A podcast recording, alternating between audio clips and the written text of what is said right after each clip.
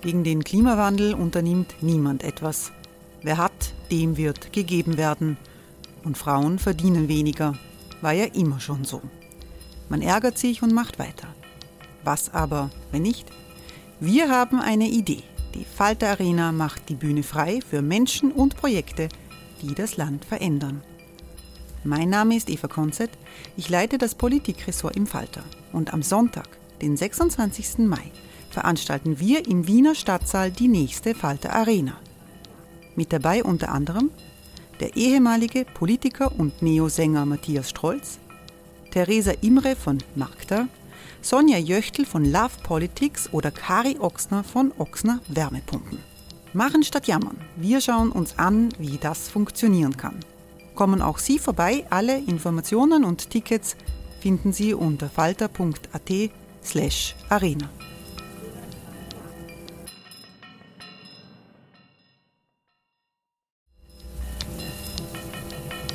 Falter-Podcasts werden durch Werbung unterstützt. Das hilft bei der Finanzierung unseres journalistischen Angebots. Hereinspaziert durch unser Burgtor. Ob Burgherr, Ritterin, Stallbursche oder Gauklerin. Die Burg Liechtenstein in Maria Enzersdorf bei Wien lädt zu Erkundungen ein und weckt bei Groß und Klein die Abenteuerlust. Erbaut im Jahr 1130 ist die Burg bis heute zu 60 Prozent im Originalzustand erhalten. Waffenkammer, Turmzimmer und Ritterstube. Die Stammburg der Fürstenfamilie von und zu Liechtenstein bietet Einblicke in das Leben im Mittelalter. Besuchen Sie uns jetzt in der Erlebniswelt Burg Liechtenstein. Jeden Sonntag mit eigener Kinderführung. www.burglichtenstein.eu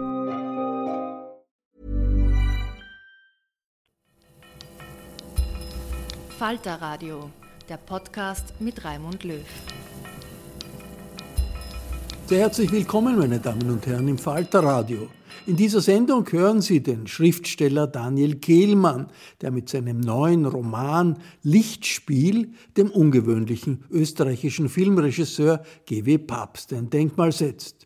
Kehlmann lebt in Berlin, er ist in Österreich aufgewachsen. Im Wiener Stadtgespräch mit Barbara Todt geht es um die Romanfigur des GW Papst, aber auch um den realen Georg Wilhelm Papst. Papst war aus der Emigration zu Beginn des Zweiten Weltkrieges nach Deutschland zurückgekehrt, obwohl er Nazigegner war. GW Papst wurde Teil der Filmindustrie des Dritten Reiches. Im Wiener Stadtgespräch beschreibt Kehlmann, was ihn an dieser widersprüchlichen Figur fasziniert. Es geht aber auch um die Nachkriegszeit, um das Österreich von heute und Barbara Todt fragt Kehlmann auch, wie er mit der bedrohlichen Perspektive eines Volkskanzlers Herbert Kickl in unserem Land umgeht. Kehlmann liest zuerst eine Schlüsselpassage aus seinem Roman Lichtspiel. Die Hauptfigur, der Regisseur äh, GW Papst ist zu diesem Zeitpunkt eben wieder nach äh, Österreich gekommen, das jetzt nicht mehr Österreich heißt. Und äh, der Krieg ist ausgebrochen, er kann nicht raus, er ist in der Falle. Und äh, in dieser Situation wird er vorbestellt zum Minister, zum Propagandaminister nach Berlin. Und ist eigentlich zu diesem Zeitpunkt noch entschlossen, sich den Begehrlichkeiten des Regimes zu entziehen und äh, aber natürlich, er muss hinfahren. Und dann passiert Folgendes. Papst hatte ein großes Büro erwartet, nicht aber ein so großes. Der Raum hätte über 100 Menschen fassen können, aber alles, was er enthielt, war ein riesiger Teppich und weit entfernt ein Schreibtisch mit einem Telefon und zwei Stühlen. An der Wand dahinter, so weit weg, dass man blinzeln musste, um es zu erkennen, hing ein golden gerahmtes Bild des Führers. Hinter dem Schreibtisch saß der Minister. Das überraschte Papst. Denn normalerweise ließ man doch, wenn man mächtig war, die Leute warten.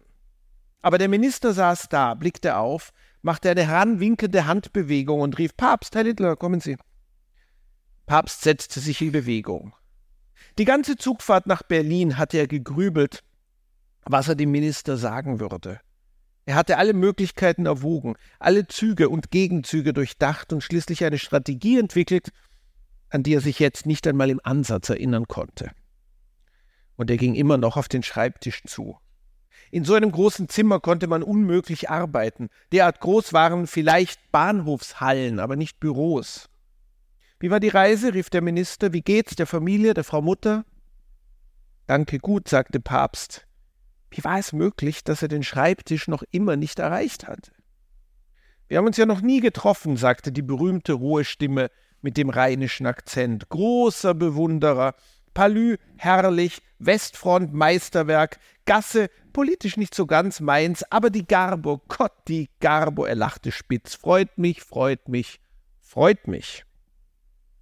Papst war jetzt schon nahe genug, um das hagere, seltsam jugendliche Gesicht genauer sehen zu können. Bleich war es, etwas verschwitzt. Unter den dicken Augenhöhlen traten die Wangenknochen so stark hervor, als ob er etwas Hartes zu zerbeißen versuchte.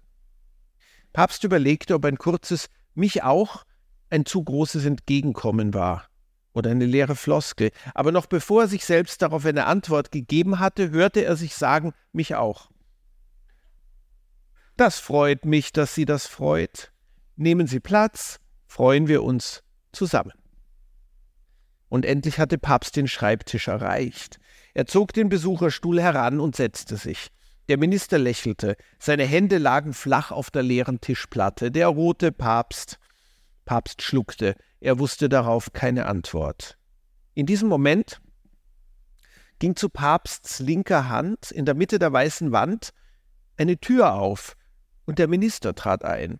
Er hob die Hand, sagte Heil Hitler und ging mit zackigen Schritten, die ein leichtes Hinken auf der rechten Seite nicht ganz verbargen, auf den Schreibtisch zu, an dem Papst und er selbst saßen. Wie war die Reise? rief er im Gehen. Wie geht's der Familie? Wir haben uns ja noch nie getroffen. Er erreichte den Schreibtisch, wo der Minister aufstand, um Platz zu machen, und die beiden Männer wurden in einem unscharfen Vorgang zu einem einzelnen Mann, der sich hinsetzte und es freut mich wirklich sagte. Mich auch, sagte Papst. Da er es schon gesagt hatte, fiel es ihm jetzt leichter. Es kam nicht mehr darauf an. Der Minister legte seine Hände flach auf die Tischplatte, lächelte und sagte, der rote Papst. Papst wurde es schwindlig. Ich höre, sagte der Minister. Bitte, nun? Papst rieb sich die Schläfen. Kommen Sie, sagte der Minister, Sie wollten mich sprechen. Ich höre. Sie, Sie haben mich rufen lassen. Und? Bitte, ich höre. Papst begriff nicht, was meinte dieser Mann? Was wollte er? Dieser Mann, mit dem er einst in einem Leben, das unwiderruflich vorbei war, nicht einmal drei Sätze gesprochen hätte und den er von seinem Filmset hätte jagen lassen, wenn er es gewagt hätte, dort aufzutauchen. Sie spielen die Unschuld vom Lande, sagte der Minister. Na bitte, des Menschen Wille ist sein Himmelreich. Es gibt halt Dinge, die gesagt werden und Dinge, die nicht gesagt werden. Papst verstand nicht. Also, gesagt wird, dass Sie hier zu mir gekommen sind, der rote Papst, der kommunistische Regisseur, der linke Held.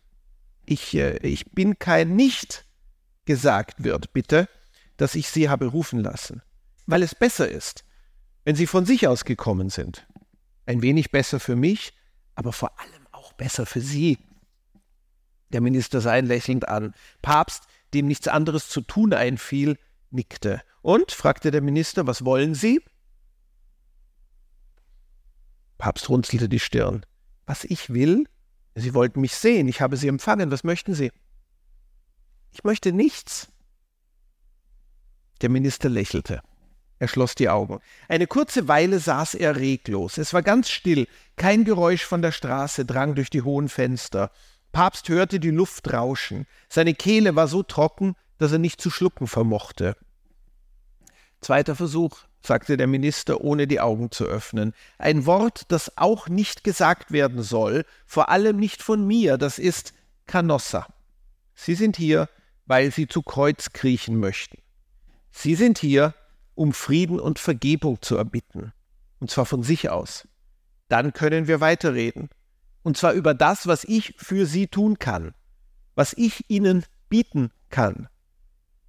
Aber ohne Canossa wird es leider nicht abgehen. Das ist ein Missverständnis, sagte Papst. Ich bin nach Österreich Ostmark. Ich bin in meine Heimat zurückgekommen, um nach meiner Mutter zu sehen. Ich bin kein politischer Mensch und ich habe zurzeit nicht die Absicht, weiterhin Filme. Er verstummte. Der Minister war verschwunden. Papst beugte sich vor. Tatsächlich, er musste blitzschnell unter den Tisch geglitten sein. Die steinerne Tischplatte lag auf drei senkrechten, massiven Holzplatten, so dass der Tisch nur nach hinten offen war und Papst nicht sehen konnte, was darunter vor sich ging. Aber er hörte ein Knarren und Quieken, ein Reißen und Scharren. Herr Doktor, der Minister, tauchte wieder auf. Er wuchtete sich empor in den ledernen Stuhl, verschränkte die Arme und sah Papst erwartungsvoll an ich habe nicht die Absicht, weiter Filme zu machen. Falsche Antwort, sagte der Minister. Falsche Antwort, falsche Antwort, falsche Antwort, falsche Antwort. Falsche Antwort. Beide schwiegen. Papst holte Luft, aber der Minister unterbrach, bevor er sprechen konnte. Jetzt wär's gut, wenn die richtige Antwort käme. Papst öffnete den Mund. Bedenken Sie, was ich Ihnen bieten kann unterbrach der Minister. Zum Beispiel KZ, jederzeit, kein Problem. Aber das meine ich ja gar nicht. Ich meine, bedenken Sie, was ich Ihnen auch bieten kann, nämlich alles, was Sie wollen. Jedes Budget, jeden Schauspieler, jeden Film, den Sie machen wollen, können Sie machen. Aber das wissen Sie. Deshalb haben Sie mich ja aufgesucht. Deshalb gehen Sie nach Canossa. Papst holte Luft. Jetzt sind Sie an der Reihe, unterbrach der Minister. Papst nickte und versuchte es wieder. Ich habe lange genug gesprochen, sagte der Minister, jetzt auch mal Sie. Papst atmete aus, atmete wieder ein, öffnete den Mund oder hat es Ihnen die Sprache verschlagen, unterbrach der Minister. Das kommt schon mal vor in diesem Büro. Es wäre nicht das erste Mal. Papst holte Luft. Der Minister schwieg. Papst war so verblüfft darüber, dass er vergaß, was er hatte sagen wollen. Er räusperte sich, der Minister schwieg noch immer, und Papst setzte an. Ich habe aus persönlichen Gründen zur Zeit das Telefon auf dem Schreibtisch läutete. Heilige Scheiße, sagte der Minister und nahm den Hörer ab. Ich habe doch, sagte er ins Telefon, ausdrücklichste Anweisung gegeben, dass ich in keinem Fall unterbrochen zu werden wünsche. Ein jaulendes Geräusch kam aus dem Telefon. Es schwoll an und ab, es zitterte und klirrte, und es waren darin keine menschlichen Laute auszumachen. Moment, der Minister senkte den Hörer. Papst, nur einen Augenblick, schweigen Sie kurz still, das hier ist wichtig. Er presste den Hörer wieder ans Ohr und sagte Weiter. Eine Weile horchte er auf das wimmernde Geräusch. Seine auffallend weißen Zähne waren zu einem Grinsen entblößt. Na, geben Sie ihm Saures, sagte er. Schenken Sie ihm ein, ja? Was?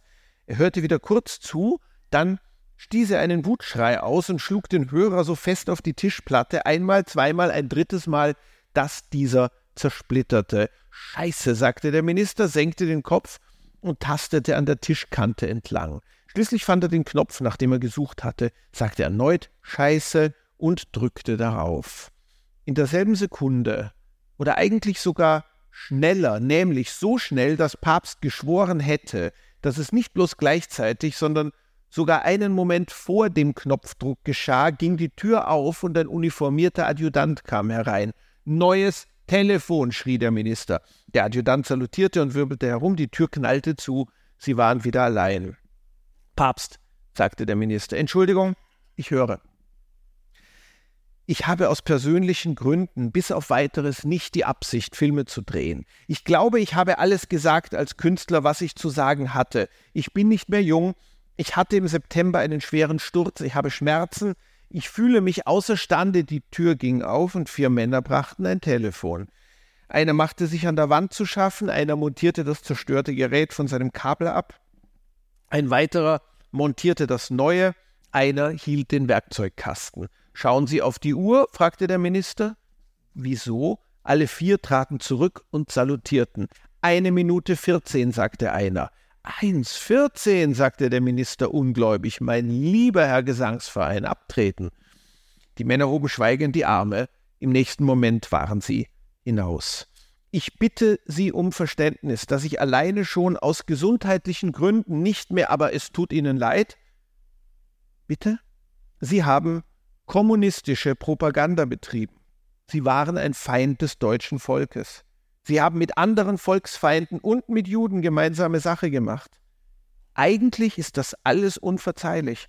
Und dennoch sitzen sie vor mir, trinken Kaffee und Der Minister verstummte, nahm den Telefonhörer, schrie Kaffee und legte auf. Wo war ich? Ja, dennoch sitzen Sie vor mir und bitten um Vergebung und sagen, dass Sie im Irrtum waren und dass es Ihnen leid tut. Ja? Der Minister sah Papst erwartungsvoll an. Kommunist war ich nie. Und was meine Filme betrifft, zwei Adjutanten trugen Silbertabletts mit Tassen, einer Porzellankanne, einer Milchkanne, einer Zuckerdose heran. Die Kanne war aus grün-weißer gemundener Keramik, Zuckerdose und Tassen ebenso, nur das Milchkännchen war aus Edelstahl und hatte ein kleines Hakenkreuz eingraviert. Die beiden schenkten Kaffee ein, grüßten und bewegten sich im Laufschritt zur Tür, schon waren sie wieder hinaus. Um ein wenig Zeit zu gewinnen, beugte Papst sich vor, nahm seine Tasse und führte sie vorsichtig zum Mund. Ich war nie Kommunist, ich habe bei allem Respekt auch keine Propaganda, Sie verkennen die Lage. Ich diskutiere nicht. Wenn Sie nur die geringste Idee hätten, was Ihnen blühen kann, würden Sie es nicht mal versuchen. Es ist, wie es ist. Und wie es ist, sage ich. Und alles, was Sie hier sagen, ist, es tut mir leid und sie sagen, ich weiß es jetzt besser. Und ich habe meine Fehler erkannt. Und ich will das meine tun für den Aufbau eines neuen Deutschland. Also, Papst öffnete langsam den Mund, aber diesmal geschah nichts. Es gab keine Unterbrechung. Sie saßen in völliger Stille. Papst räusperte sich wieder. Er atmete aus, er atmete wieder ein. Der Minister sah ihn an. Es tut mir leid, sagte Papst, es war ein Missverständnis. Ich wollte nie Feinden, Volksfeinden, Volksfeinden helfen. Sie wissen es jetzt besser? Papst kam es vor, als hätte ihn alle Lebenskraft verlassen. Er nickte. Haben Ihre Fehler erkannt? Papst nickte. Ich höre es nicht. Ja, Sie müssen es schon sagen. Ich weiß es besser, ich habe meine Fehler erkannt. Und? Papst trieb sich die Stirn. Die Worte kamen jetzt ein wenig leichter. Ich will das meine tun für den Aufbau Deutschlands. Danke, sagte der Minister. Ich will es Ihnen gestehen. Darauf war ich nicht gefasst. Dass Sie herkommen und in solcher Weise, ich verhehle es nicht, es rührt mich. Und da fällt mir ein, ich habe genau das richtige Drehbuch. Eine Blockbuster-Szene. Haben Sie sich gequält beim Schreiben? Ich müsste vielleicht sagen ja, weil es ja eine schreckliche Szene ist, aber es war nicht so. Nein, die Szene schrieb sich fast von selber. Ähm, es, es ist manchmal, es, ich, ich merke das manchmal, wenn man einen Roman schreibt, wenn man die richtigen oder wenn man, ja, also sagen wir mal, wenn man die richtigen Entscheidungen vorher getroffen hat und dann kommt man zu Szenen, die sozusagen so aufgeladen sind mit Energie und Möglichkeiten, dass sie, auch wenn sie schreckliche Szenen sind, dann doch auf eine rein künstlerische Weise Spaß machen und sich auch irgendwie wirklich von selber schreiben. Und das war so eine. Und schreibt man diese Szene dann ziemlich am Anfang oder schreibt man sie zu dem Moment, wo sie dann auch im Buch kommt? Weil sie ist ähm, ja ziemlich in der Mitte des ja. Buches. Also sie kommt mhm. eher spät.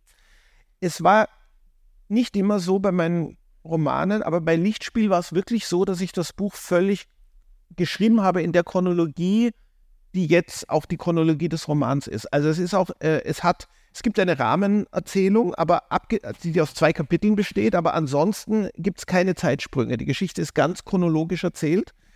Ähm, und ich habe sie auch genauso geschrieben. Also äh, ich habe beim Schreiben rollte sich die Geschichte Schritt für Schritt vor mir, vor mir ab. Also ich habe das Kapitel weder am Anfang noch ganz am Ende oder so, sondern ich kam sozusagen zusammen mit Papst beim Schreiben in diese Situation. Jetzt ist äh, GW Papst, Georg Wilhelm Papst, den gab es ja wirklich. Ja. Ähm, der ist eine ähm, interessante, weil ambivalente Figur. Äh, das war ein ganz ein großer Regisseur der 1920er Jahre. Dann ist er quasi ins Exil nach Hollywood gegangen und dann quasi ins Dritte Reich zurückgekehrt. Also eigentlich eine, eine fast paradoxe Situation, ja. ein Re-Immigrant in äh, ein Land, in das man zu dem Zeitpunkt als Künstler eigentlich nicht, nicht kommen möchte. War es das, was Sie daran fasziniert hat? Oder was, was war sozusagen, ähm, was hat Sie begeistert ja. an diesem äh, es war das. Person? Es ist eine vollkommen einzigartige Emigrationsgeschichte. Ich, ich weiß nichts Vergleichbares. Alle wollten raus, also alle, die nicht, und er war wirklich, das muss man vorausschicken, er war überhaupt kein Nazi, er hatte keine Nähe zu diesem Regime in irgendeiner Form. Alle Künstler, die in seiner Lage waren, wollten nur raus. Er kam, er war, er war in Frankreich, als die Nazis die Macht übernahmen. Er kam dann ohne Probleme nach Amerika, etwas, was für andere ungeheuer schwer zu bewerkstelligen waren. Er konnte dort auch einen Film drehen. Ähm, also eigentlich trotz Schwierigkeiten mit dem amerikanischen Studiosystem eigentlich trotzdem eine fantastisch privilegierte Situation. Und dann ging er eben zurück. Man, es wird, äh, man, man kann darüber spekulieren, warum, es ist nicht vollkommen klar. Äh, aber er fand sich dann wieder im Dritten Reich und hat dann dort gearbeitet und ich wollte schon lange in irgendeiner, ich wollte, es gab verschiedene Dinge, die ich erzählen wollte sozusagen. Das eine war diese faszinierende Frühgeschichte des deutschsprachigen Films und das andere ist eben, ich wollte dann doch irgendwie die Realität, die alltägliche Realität in einem totalitären Staat erzählerisch äh, mir vorstellen, mich dem imaginieren, einen Stoff finden, der, der damit zu tun hat und sozusagen mit Papst mit dieser völlig ungewöhnlichen, verdrehten Emigrationsgeschichte. Jemand, der nicht die normale Emigrationsgeschichte ist, jemand will unbedingt raus und schafft es dann irgendwie. Und die Geschichte war, jemand ist schon draußen und kommt zurück. Kommt zurück in diesen Albtraum. Es sind ja Emigranten immer wieder aufgewacht und haben geträumt, sie sind drüben. Sie sind plötzlich in Berlin. Sie sind nicht entkommen. Und er hat für ihn, er hat diesen Albtraum Realität werden lassen in seinem Leben. Und äh, also es war dann eben für mich eine Möglichkeit, mich dem erzählerisch zu nähern. Also der Roman beginnt ja auch eher konventionell wie andere Emigrationsromane, die man schon gelesen hat, nehm, absichtlich, nämlich, also jetzt von, von der Rahmenhandlung absieht, nämlich mit Emigranten in Hollywood. Und ähm, aber dieser Emigrant tut eben was, was man nicht erwarten kann. Er geht wirklich zurück. Und also es war wirklich, wie Sie sagen, es war das Einzigartige an der Geschichte, das mich so angezogen hat. Wir wollen jetzt nicht so viel vorwegnehmen, ja. weil es gibt wahrscheinlich einige unter Ihnen, die das Buch noch nicht gelesen haben und lesen sollten. Ähm, aber von dem Moment, von dieser Begegnung mit dem äh, Minister, mhm. der natürlich Goebbels ja. ist, ähm, er dreht dann Filme. Ja. Ähm, arrangiert sich so ein bisschen und ist das, was wir heute einen Mitläufer nennen? Oder wie würden Sie es beschreiben? Ja, ich finde, die Geschichte interessiert mich eben auch deswegen so sehr, weil keiner dieser Begriffe wirklich zutrifft. Ähm, er wird gezwungen, Filme zu drehen. Er hat wirklich keine Wahl, aber weil das sein Beruf ist und weil er das gerne macht, immer, immer gemacht hat, kann er auch nicht ganz verhindern, dass es ihm in gewisser Weise Freude macht und dass er es auch gut machen will. Und er hat tatsächlich paradoxerweise, bietet ihm das Dritte Reich mehr Möglichkeiten, als ihm Hollywood geboten hat. Die Ressourcen sind größer, er hat mehr Möglichkeiten und es geht nicht anders. Er ist Regisseur und dadurch empfindet er daran dadurch auch eine gewisse Befriedigung. Es ist auch keine Propaganda, die er macht. Es gibt tatsächlich zwei Filme, die Papst im Dritten Reich gedreht hat. Der dritte ist verschollen und das sind keine Propagandafilme. Der zweite Paracelsus ist tatsächlich, finde ich, sehr gut und wird auch an Filmhochschulen unterrichtet.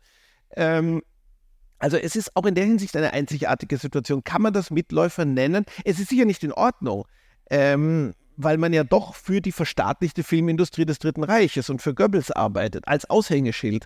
Ähm, aber weder weder der Begriff Opportunist noch der Begriff Mitläufer noch all die anderen Begriffe sind anwendbar. Es gibt eine Sache, die mich auf Papst gebracht hat, äh, ist ein, ein, ein kleiner Abschnitt in Zuckmeyers, äh, äh, ähm, äh wie heißt es nochmal, ähm, äh, Geheimreport, also erschienen unter dem Titel Geheimreport. Das ist ein Dossier, das der Schriftsteller Karl Zuckmeyer geschrieben hat für die amerikanische Besatzungsbehörde. Ähm, in dem er eben verschiedene Kulturträger des Dritten Reiches mit seiner wirklich sehr großen Kenntnis und auch Einfühlungskraft beschreibt und eben in diese Kategorien einordnet. Wer, wer war wirklich ein schlimmer Nazi? Wer war ein Mitläufer? Wer war eigentlich sogar dagegen? Wer ist wo ein. Und bei Papst und nur bei Papst sagt er, ich habe zu diesem Fall keinen Schlüssel. Sagt, ich verstehe es nicht. Und wenn man als Romanautor so einen Satz liest, ich habe zu diesem Fall keinen Schlüssel von einem, der sich wirklich auskannte wie Zuckmeier, dann, dann äh, wird man neugierig. ähm, kann man sagen, dass er anständig im Unanständigen geblieben ist? Ich glaube, das kann man sagen, aber er ist auch unanständig, hat auch Unanständiges getan im Anständigen. Also man kann das nicht befürworten, was man kann. Im Grunde kommt man immer auf die, letztlich auf eine Sache, die eben ist, wenn man es geschafft hat, aus einer wirklich fürchterlichen Diktatur rauszukommen, dann geh nicht zurück, auch nicht für einen kurzen Besuch. Begib dich nicht in ihren Machtbereich, bleib weg. Er bleibt ein schwieriger Held, auch, auch in, ihrem, in ihrem Roman, ähm, mit verschiedenen Schattierungen und Ambivalenzen. Aber ist das nicht vielleicht genau auch die Lehre oder das, was uns heutzutage fehlt, nämlich das Verständnis für eben genau diese ähm, Schwierigkeiten, in die Menschen manchmal kommen. Wir wünschen uns immer strahlende Helden ohne irgendeinen Makel. Also ich glaube schon, dass gerade Romane sich immer in diesem Bereich moralische Ambivalenzen bewegen müssen. Nicht um irgendwas zu rechtfertigen. Äh, es ist auch ein, es ist viel, es, ich, ich will auch, worauf ich überhaupt nicht hinaus will, ist diese, äh, wie, wie Hegel das mal nennt, die Nacht, in der alle Katzen grau sind. Also zu sagen, naja, das Dritte Reich, das war eine schlimme moralische Situation und da will man ja gar nicht drüber nachdenken oder urteilen. Jeder war irgendwie belastet und es ist ja auch so. Sondern ähm, es ist schon, man muss sich im Detail damit beschäftigen und es ist auch in Ordnung zu urteilen, aber vielleicht nicht dann, wenn man einen Roman schreibt. Also der Roman ist wirklich das Feld der Ambivalenz und der, Roma der moralischen Kompliziertheit, wo man es auch wirklich, je, je, weniger man klar einordnen kann, das moralische Verhalten einer, einer Figur, desto besser hat, glaube ich, äh, hat, glaube ich, der Autor seine, seine Arbeit gemacht. Ich meine, für mich ist immer, ich würde mich nie in 100 Jahren nicht damit vergleichen wollen, aber für mich ist immer die unerreichbare Fernziel des Romanschreibens ist Krieg und Frieden von Tolstoi. Und da wird man auch nie darüber fertig, damit fertig, darüber nachzudenken, also äh, hat Natascha nun, hat, hätte, hat, ist Natascha eine ganz furchtbare Person, die alle Männer um sich herum ruiniert hat, oder ist sie ein ganz wunderbares Mädchen und ist die echte Heldin des Buches? Ich weiß es bis heute nicht, obwohl ich es dreimal gelesen habe und das ist doch fantastisch. Mögen Sie, mögen Sie Ihren Papst am Ende? Ja, also ich, ich mag ihn. Ich muss ihn mögen. Ich bin der, ich bin der Autor. Ich, das ist meine ist Aufgabe. So? Ja, es ist, also das, äh, ich muss nicht jede Figur mögen. Es gibt auch wirklich Figuren in dem Roman, zum Beispiel Leni Riefenstahl, äh, die ich als die ich auch, wo ich nicht die Aufgabe und nicht den Wunsch empfinde, sie mit großer Gerechtigkeit zu behandeln. Meine Leni Riefenstahl ist eine böse gezeichnete satirische Karikatur. Äh, das finde ich. Völlig untalentiert auch. Ja, also ich meine, das war sie auch meiner Meinung nach. Viel, äh, aber, aber das ist, äh, man könnte sagen, das ist jetzt keine Figur, die sehr reich an Schattierungen gezeichnet ist, aber sie ist auch eine Nebenfigur. Ähm, es ist meine Aufgabe als Autor, die äh, in gewisser Weise auch, ja, in gewisser Weise immer Anwalt meiner Figuren zu sein, in der Form, dass, dass ich muss Verständnis für sie haben. Ich muss zumindest zu einem Teil meiner Seele sozusagen, um es pathetisch zu formulieren, auf ihrer Seite sein. Ähm, und, äh, und ich muss alle ihre Entscheidungen irgendwie nachvollziehen können und eben so schildern, dass man sie auch nachvollziehen kann. Ähm, also ich will da jetzt nicht 100% es gibt auch andere Romane, also äh, äh, äh, Der Untertan von Heinrich Mann ist ein Roman, der aus reinem Hass heraus geschrieben wurde und absolut grandios ist, aber es wäre nicht die Art von Roman, die ich geschrieben haben möchte. Jetzt ist Lichtspiel ein Roman, aber es, es ist ein historischer Roman, aber es ist ein Roman, der darauf besteht, ähm, in weiten Teilen fiktional zu sein. Und das hat bei den Kritikern auch ein bisschen für Verständnisschwierigkeiten gesorgt, weil viele gesagt haben, na ja, manches ist historisch belegt, anderes ist aber sehr verfremdet oder sehr frei ähm, erfunden. Ähm, machen Sie sich da nicht so leicht, weil Sie sich quasi darauf berufen, es ist Fiktion und gleichzeitig äh, sich die besten Stücke quasi aus der historischen Realität ähm, rausnehmen. Gehen Sie um mit? Also ich war eigentlich Kritik? positiv überrascht davon, dass, äh, dass diese, äh, diese Reaktion sehr selten war und dass es wirklich große Kritiken gab, die eigentlich sehr, äh, sehr verständnisvoll besser als ich es hätte tun können, erklärt haben, warum diese Entscheidungen äh, künstlerisch sinnvoll waren, die, die ich getroffen habe. Also ich fühle mich da wirklich sogar sehr gut verstanden. Schriftsteller beschweren sich ja immer darüber, missverstanden zu werden. Darüber kann ich mich in dem Fall wirklich nicht beklagen. Ähm, ich, ich, äh, ich glaube tatsächlich, äh, dass man da in so einem Grenzbereich sich bewegt, wenn man mit Figuren arbeitet, die es wirklich gegeben hat. Ähm, ich habe diese Methode ja schon vorher angewendet. Ich habe das auch in der Vermessung der Welt angewendet. Äh, ich habe es auch in Till angewendet. Allerdings ist es da nicht so wichtig, weil äh, Athanasius Kircher, der eine historische Figur ist, mit dem ich mir große fiktionale Freiheit nehme, den kennt einfach kaum, kaum noch jemand.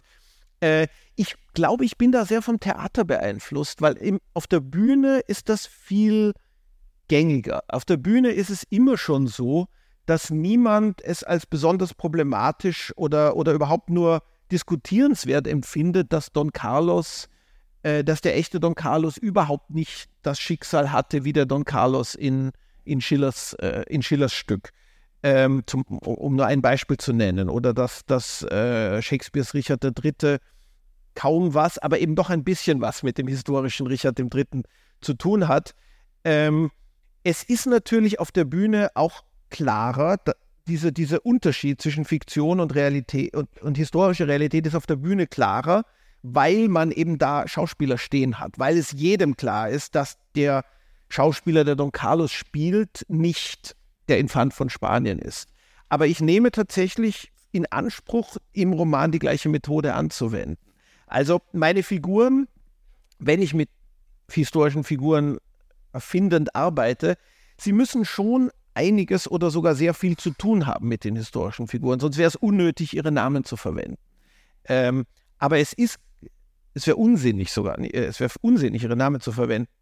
Aber es ist eben auch so, der Roman ist eine fiktionale Form und kann dadurch, dass man, durch, dass die Gattung einem erlaubt zu erfinden, kann man eben Dinge klarer herausarbeiten, klarer, äh, man kann äh, durch, durch, durch, äh, durch Erfindung das deutlicher machen, was man für die erzählenswerte Wahrheit hält.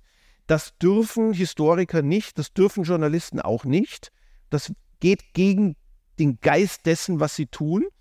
Und der Roman ist eigentlich eine Form, die unter anderem, nicht nur natürlich, aber unter anderem erfunden wurde, damit man das auch machen darf. Also ähm, ich, ich merke, dass das Missverständnisse auslöst und zwar gar nicht so sehr bei denen, die dieser Methode kritisch gegenüberstehen, sondern eher bei denen, die äh, gar, nicht, gar nicht den Unterschied sehen zwischen Erfindung und, und, äh, zwischen historischem Werk und Roman.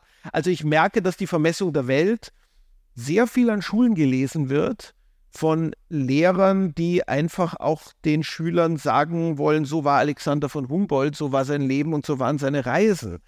Da kann ich wirklich nur für, vorwarnen. Äh, ich kann aber auch nichts dafür. Ich habe das nie empfohlen für äh, als, als, als Ersatz für eine Humboldt-Biografie. Gut, in dem Fall äh, beim Herrn Papst war es ja so, da gibt es nicht wirklich eine große wissenschaftliche Literatur. Der ja. ist so ein bisschen ein, ein uh, Hidden Gem, also ein mhm. versteckter, ja. ähm, äh, verstecktes Juwel.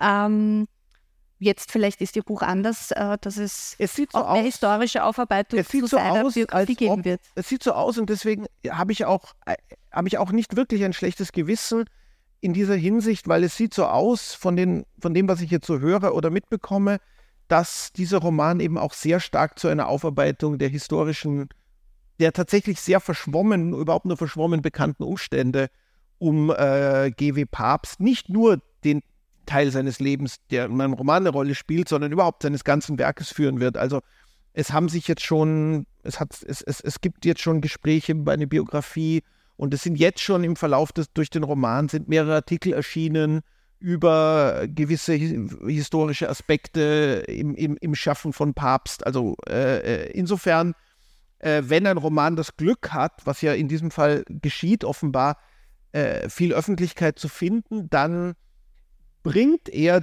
die Klärung der historischen Fakten eben mit sich. Also es, ich, es ist eine ganze Menge von Humboldt-Biografien erschienen, seitdem die Vermessung der Welt erschien. Und nicht alle von denen, um es vorsichtig zu sagen, wären geschrieben, überhaupt geschrieben worden, wenn die Vermessung der Welt nicht so ein Erfolg gewesen wäre. Ähm, aber eine Begegnung mit Goebbels und zwischen ja. Papst und Goebbels gab es, äh, so viel wir wissen, in der Form nicht. Ist eine ganz, ist eine Frage, an der ich vielleicht auch so ein bisschen erklären kann, wie ich gearbeitet habe. Wir wissen nichts von so einer Begegnung. Äh, in den Tagebüchern von Goebbels kommt Papst auch nicht vor. Ähm, aber wenn man äh, erstens, man weiß, wenn man sich damit beschäftigt, es gibt eine sehr, sehr umfangreiche Studie von Felix Möller, der, äh, der heißt der Filmminister, über tatsächlich über Goebbels als Filmproduzenten sozusagen, über seine ganz konkrete, sein ganz konkretes Micromanaging des, der, der, der verstaatlichten Filmindustrie in Deutschland. Und wenn man in die, äh, ins Bundesarchiv geht, nach Berlin, und sich da ausheben lässt, die Gestapo-Akten über Papst, und das ist ein umfangreicher Aktenvorgang, weil so einfach, also das erzeugt schon viel Bürokratie. Ein weltberühmter Emigrant, der plötzlich wieder im Dritten Reich ist und dort arbeitet, dann muss die Bürokratie des Dritten Reichs auch erstmal klären, wie gehen wir damit um. Ähm, weil man kann ja nicht einfach Filme drehen, wenn man nicht in der, in, wenn man zum Beispiel nicht in der Reichsfilmkammer ist. Aber so einfach kann ein Emigrant nicht in die Reichsfilmkammer eintreten. Das muss wiederum ermöglicht werden. Das wird ermöglicht, indem er erst in die Reichsschriftungskammer eintritt. Das muss aber auch genehmigt werden aus Berlin. Gleichzeitig gehen, das habe ich die Akten vor mir gehabt, gehen von der ganzen Nachbarschaft Denunziationen ein. Freundliche Nachbarn, die in der Nähe des Anwesens wohnen, der Familie Papst wohnen, schreiben an die Gestapo und sagen, da ist dieser Kommunist wieder da. Das geht doch nicht, da muss man doch was machen. Das geht den Amtsweg von erst nach Graz und dann von Graz nach Berlin. Und dann kann man immer sehen, diese von irgendwelchen anonymen, also anonym sind sie nicht, aber von irgendwelchen vergessenen Beamten gezeichneten Antworten, wo steht, das ist schon in Ordnung, der Mann ist in Ruhe zu lassen. Es gibt einen Brief, in dem ausdrücklich steht, der darf auch nicht als Emigrant angesprochen werden, weil das ja ein Makel war aus der Sicht des Dritten Reiches. Und also da würde ich mir herausnehmen, ob es die Begegnung nun gab oder nicht, ist nicht zu klären. Es gab ähnliche Begegnungen. Goebbels hat gerne Leute vorgeladen und mit ihnen Katz und Maus gespielt. Also da gibt es viele Fälle, aber in diesem ist das nicht überliefert. Aber auf jeden Fall, denke ich, ist es relativ sicher anzunehmen, wenn so ein Schutzglocke offenbar um jemanden bestand, dass wirklich die Denunziationen abprallen, dass er auf Erlaub Arbeitserlaubnis bekommt, dass er dann in den Kammern aufgenommen wird und so weiter. Das geht nicht ohne Genehmigung von ganz oben. Und das sagt tatsächlich auch Zuckmeier schon, der eben sehr gut das Dritte Reich verstanden hat, auch, auch von außen und sagt tatsächlich, das, daher habe ich diesen Begriff kan Canossa genommen, den Goebbels bei mir zweimal verwendet. Er äh, Zuckmeier sagt ganz klar, das geht nicht ohne Goebbels und es geht nicht ohne Canossa. Deswegen habe ich das übernommen. Was wäre denn Ihre Frage an die Historiker, Historikerinnen, die jetzt ähm, vielleicht tatsächlich noch tiefer in die Archive graben oder neue Quellen finden? Also gibt es so eine Frage, die Sie gern geklärt hätten? Weiß es nicht. Das ist eine gute Frage. Ich glaube, ähm, die Frage, die ich tatsächlich gerne geklärt hätte, ist eine, die Historiker gar nicht klären können. Nämlich, es gibt ja eine ganze Nebenhandlung meines Romans. Eine, eine Hauptfigur ist ja Papst Sohn. Dem habe ich extra einen anderen Namen gegeben, um zu zeigen, also zeigen, dass das bei mir eine fiktionale Figur ist. Aber sein Sohn kam tatsächlich mit. Also er nahm seinen, äh, seinen äh, im Teenageralter befindlichen Sohn aus Los Angeles mit nach Europa und ins Dritte Reich. Und ähm, der Sohn ging dann auch nach ins Internat nach Salem. Äh, und äh, es gibt dann eben, wie man sich das auch vorstellen kann, von einem Halbwüchsigen, der diese ganze Propagandamaschinerie ausgesetzt ist, gibt es relativ regimekonforme, begeisterte Briefe nach Hause. Die habe ich eben auch in der, im Nachlass der Familie gesehen, in der deutschen Kinemathek. Ich hätte gerne gewusst, wie Papst sich dies dem, gefühlt hat, diesem Umstand gegenüber, dass er seinen Sohn, der auf eine Schule in Los Angeles gegangen ist, ein freies Kind, geistig freies Kind mit allen Möglichkeiten vor sich, in eine Schule im Dritten Reich gebracht hat. Man kann es nicht anders formulieren. Und das ist auch wirklich die klare Schuld für mich. Viel mehr als alles andere. Das ist eine klare, echte, simple menschliche Schuld. Und ich hätte gerne gewusst, ob er das so gesehen hat, aber das wird kein Historiker beantworten. Also die Vaterrolle sozusagen oder die Verantwortung ja, als Vater. Also das spielt eine große Rolle in meinem Roman und da würde ich tatsächlich auch gerne eine Zeitmaschine nehmen und ihn danach fragen, aber würde sich diese Frage wahrscheinlich verbitten. Ich, ich meine, vom, ich, aber ich weiß es nicht. Also das würde ich gern wissen. Jetzt haben Sie vorher gesagt, äh, so ein bisschen die Lehre aus, aus, der, aus der Figur oder aus der Ambivalenz der Figur von Herrn Papst ist, nicht zurückgehen in Diktaturen. Mhm. Aber ist das wirklich so? Weil sind es nicht vielleicht Leute wie Papst, die ja dann dort im Kleinen ähm, Menschen retten konnten, dafür gesorgt haben, dass vielleicht Filme ins Kino kommen, die zwar nach außen hin nur brav der mhm. Propaganda entsprachen, aber zwischen den Zeilen, wie sie auch tatsächlich so war, durchaus auch ein bisschen subversive Botschaften hatten. Ist das, das nicht vielleicht auch eine Aufgabe als Intellektueller zu sagen, ich, ähm, ich, ich Ja, das ist eine das, sehr gute Frage. Das ist eine sehr gute Frage. Ich habe darauf keine wirklich gute Antwort, weil Sie haben natürlich recht mit der Frage. Ich hätte, ich habe ja, ich weiß, das war keine Diktatur in diesem Sinne, aber ich habe die Trump-Jahre in Amerika verbracht. Und ich habe damals eine ganz klare Meinung gehabt, dass jeder, der oder die für diese Administration arbeitet, nicht zu entschuldigen ist. Man hat nichts zu tun mit diesem Weißen Haus, man hat nicht mit Trump sich gemein zu machen, man hat das nicht zu tun. Jetzt im Nachhinein, vor allem im Zuge dieses ver versuchten Coups, also Trump hat ja wirklich einen Putschversuch, er hat ja wirklich versucht, nicht die Macht abzugeben nach der Wahl, haben wir eben gesehen, wie sehr dann doch einige Leute, die Gott sei Dank in den richtigen Positionen waren, also dafür das Richtige getan haben. Und im Nachhinein ist man froh, dass sie dort waren, wo sie waren. Insofern kann ich diesen Punkt schon verstehen. Aber andererseits, in dem wirklich, es war natürlich nicht mal eine Diktatur, in dem wirklich totali totalen, totalitären Staat im Sinn von Hannah Arendt, also wird das wirklich man das in, in Hitlers Deutschland, in Stalins Russland oder äh, in, in, in, in äh, Nordkorea von Pol Pot hat oder so, da ist die, die absolute Verdrehung aller moralischen Möglichkeiten, aller moralischen Grundsätze. Also wie Hannah Arendt sagt eben, der totalitäre Staat zeichnet sich auch dadurch aus, alles, was gut ist, ist falsch, ist, ist, ist, ist böse im totalitären Staat, ist abgelehnt. Alles, was man mit einem normalen, freien moralischen Empfinden als falsch empfindet, ist gefordert. Alles, was man als gefordert empfindet, moralisch ist verboten. Ich glaube, das ist keine Übertreibung. Und letztlich zeichnet sich dieser Staat dadurch aus, dass man da kaum noch was machen kann. Dass es wirklich besser ist, man ist nicht da, man bleibt weg.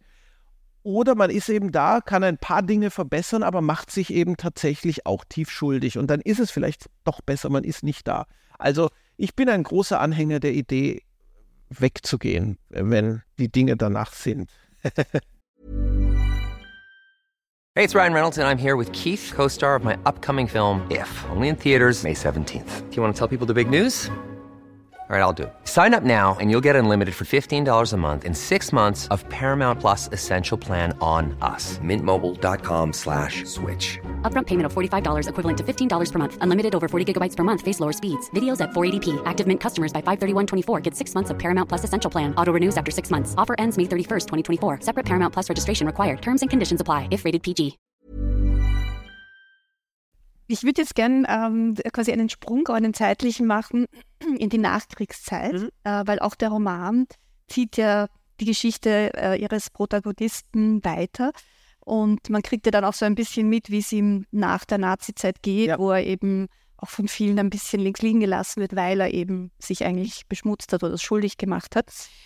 Sie haben damit auch eigentlich, also mit Lichtspiel ja auch einen Österreich-Nachkriegsroman ein bisschen auch geschrieben. Ja, das stimmt. Warum eigentlich erst jetzt? Oder ist das die falsche Frage? Wird man, weil man immer als österreichischer oder mit österreichischen Wurzeln Nein. gefragt wird, äh, wo ist denn dein Österreich-Zeitgeschichte-Roman? Ähm, Nein, die Frage, warum erst jetzt, ist eigentlich richtig, finde ich. ich glaube, ich konnte das erst, ich habe jetzt wirklich viel Distanz bekommen. Ich habe, wie gesagt, ich habe äh, eine ganze Weile in Amerika gelebt. Ich, ich lebe jetzt in Berlin ich glaube, ich hätte vorher nicht die Distanz gehabt. Also äh, äh, die, die man eben auch braucht, um über etwas zu schreiben. Äh, und und äh, ich, ich, äh, ich, musste dafür vielleicht wirklich bereit sein.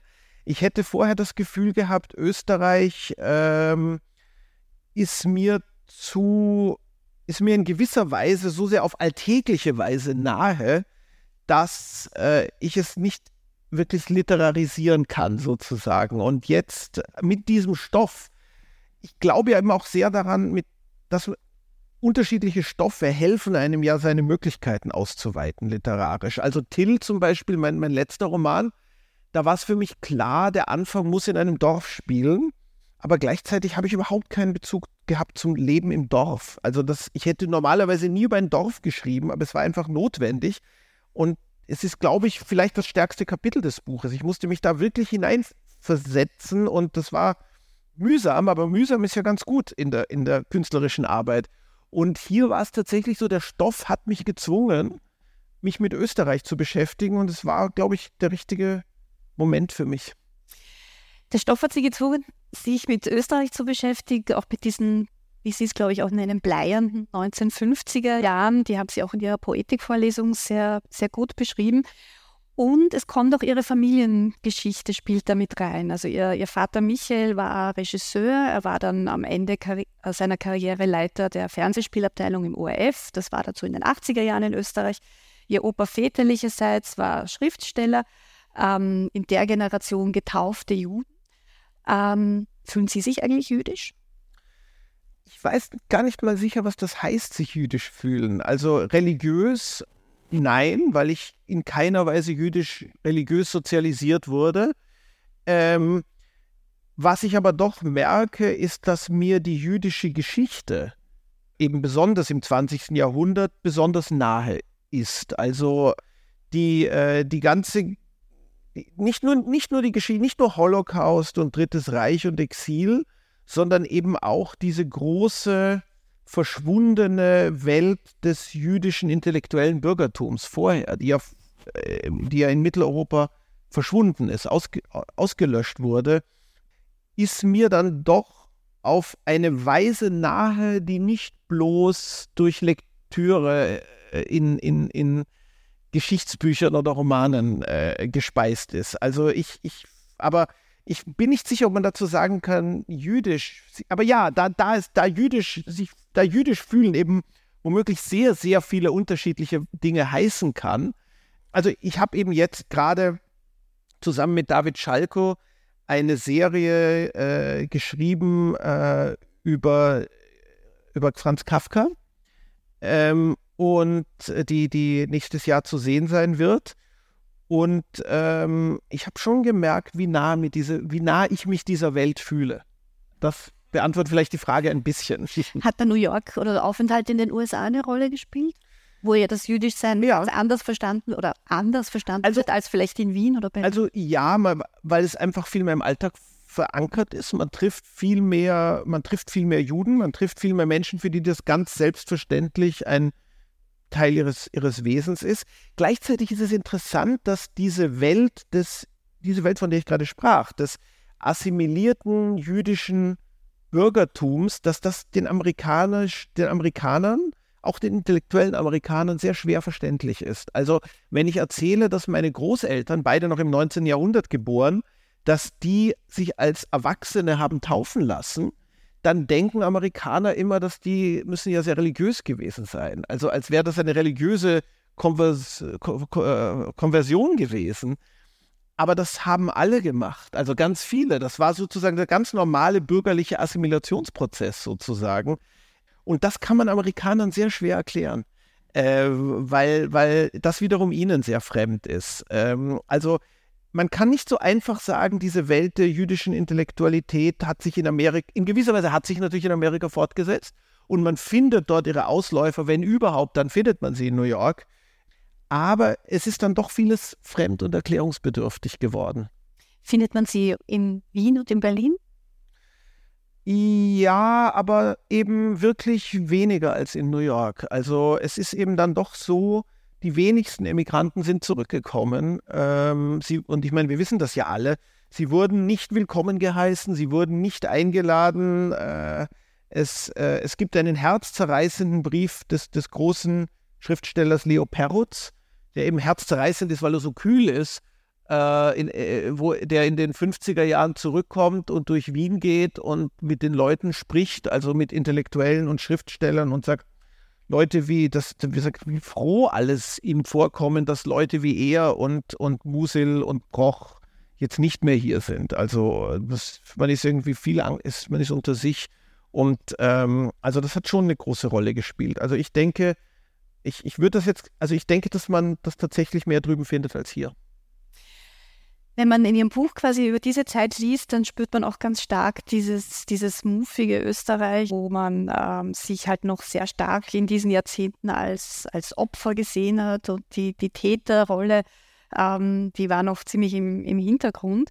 Ähm, Sie haben ja selber dann in Wien ab 1981 gelebt, 1986, die berühmte Waldheim-Affäre hat quasi unseren Blick auf, auf die österreichische Vergangenheit ähm, komplett gedreht. Seitdem sehen wir uns auch stärker als Täter und nicht nur als Opfer. Also äh, völlig richtig. Ich meine, ich war ein Kind, aber in meinem Elternhaus hat, den, hat, hat, hat der Waldheim-Affäre nicht bedurft sozusagen mein Vater war ja selber im, im, im Konzentrationslager noch gewesen als 17-Jähriger. Also ähm, für, für, für, mein, für uns, für mein Elternhaus, für uns war die Waldheim-Affäre jetzt nicht irgendwie äh, die Erweckung. Die Erweckung, aber, aber ich, völlig richtig gesagt. Wie war es für ja. Sie als Jugendlicher sozusagen mit dem, mit dem Hintergrund äh, aus Ihrer Familie äh, in, in der Schule, quasi im, äh, im Umgang mit, mit, mit den anderen, ähm, sich auseinanderzusetzen? Hm, ich kann da nicht irgendwie von drastischen Auseinandersetzungen berichten. Also ich habe weder irgendeinen Antisemitismus erlebt, äh, noch also persönlich erlebt, noch äh, habe, also bei uns in der Schule, ich kann mich nicht erinnern, ich war vielleicht doch eine Spur, oder wir alle waren in meiner Schulklasse gerade eine Spur zu jung dafür, als dass uns das wirklich zutiefst interessiert hätte. Also ich kann mich da leider nicht an irgendwelche Waldheim-bezogenen Auseinandersetzungen äh, erinnern. Aber wenn wir jetzt uns die Debatte anschauen zum, äh, zum Nahostkrieg, mhm. das wird jetzt vielfach diskutiert, dass unser Blick, also der deutschsprachige Blick äh, auf den Konflikt äh, doch ein anderer ist als äh, es in, also im globalen Süden sowieso, aber auch im italienischen oder ähm, französischen, äh, auch zum Teil in israelischen oder in amerikanischen kritischen. Ja, ich denke, dass man das, also ich, ich glaube, das ist in Österreich vielleicht weniger der Fall. Das kann ich jetzt gar nicht beurteilen, weil ich, die, weil ich eben in der letzten Zeit zu wenig in Österreich war.